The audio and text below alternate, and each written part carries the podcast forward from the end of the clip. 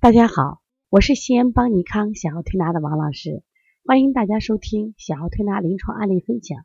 今天我分享的是一个十二岁女孩尿床的案例，这个案例来自于河北邢台，由刘巧丽来提供，我们非常感谢她。那么她讲的话，我们前两天接了一个尿床的女孩，十二周岁，舌质淡，苔白腻。妈妈说，每天晚上如果妈妈不喊她，她自己不醒就尿床，白天不尿。我这两天先用消极导致的手法调了脾胃，我接诊这么大的孩子尿床，心里没底，请王老师指教。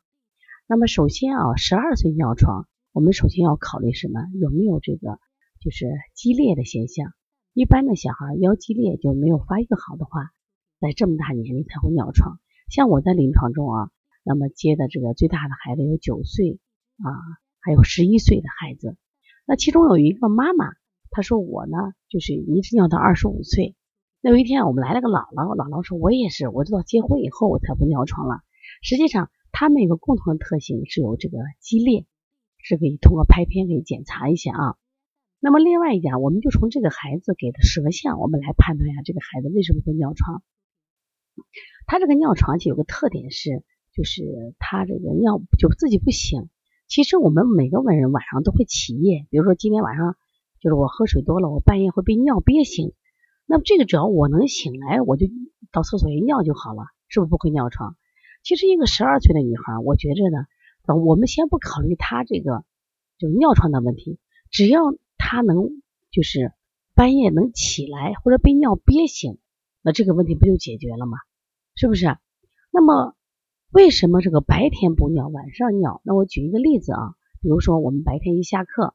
这个厕所呢，它那个都是有限的，那你也很憋呀，你在门口你就会憋着，用什么憋？那我们可能用心神来憋呀，不行，我不能尿，是不是？啊，憋的不行，也在憋着。那么为什么晚上他就就尿床了？实际上我们常说，这个时候呢，它叫阳不出阴。那阳出阴的时候，其实他就是心神足，心阳足，他能醒来。那这到半夜他都醒不来，醒不来的时候，往往就会什么呀？就在睡梦中就尿了，所以我更多的考虑他是个心阳不足的象。那我们看舌象，这个孩子整体舌色啊，我不知道是你拍摄的问题，还是本身就他就是拍出这样的结果，舌色非常的淡，大家看到没有？而且呢，他也没有舌尖，他整个是什么呀？是舌尖是平直的。如果舌色淡，舌尖平直，这在这个舌诊里边，它其实就是一个心阳不足的象，而且它整体舌色都是偏淡的。那我们更可以说明什么呀？这个孩子阳气不足，所以心阳不足，那他就醒不来；那肾阳不足，那就收涩能力差，所以他也会尿床。所以这个孩子，我说既要调理他的这个肾阳，调理肾气，我们也要加上什么？调心阳，把他能叫醒。所以在这个时候呢，你像我们做一下这个，嗯，按揉一下小天心，按揉一下神门。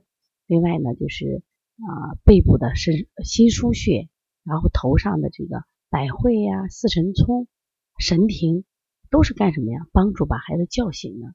有一味中药啊，叫石菖蒲，石菖蒲就是开窍的。像十二岁的孩子可以一次用十二克来给他这个煮水让他喝，帮他开心窍。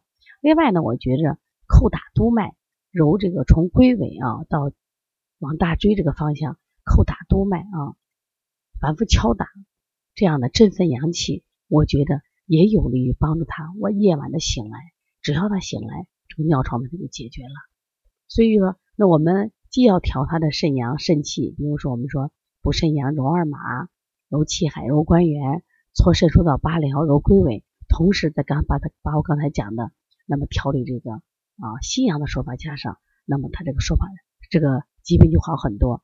同时也别忘了让家长去做个检查，因为如果有激烈的话，他这个好的就慢一些。如果没有激烈，用这种方法调，可能调上一两个月，效果就出来了。大家有什么问题的话，可以直接拨打我的电话幺三五七幺九幺六四八九，也可以直接加微信幺七七九幺四零三三零七来了解。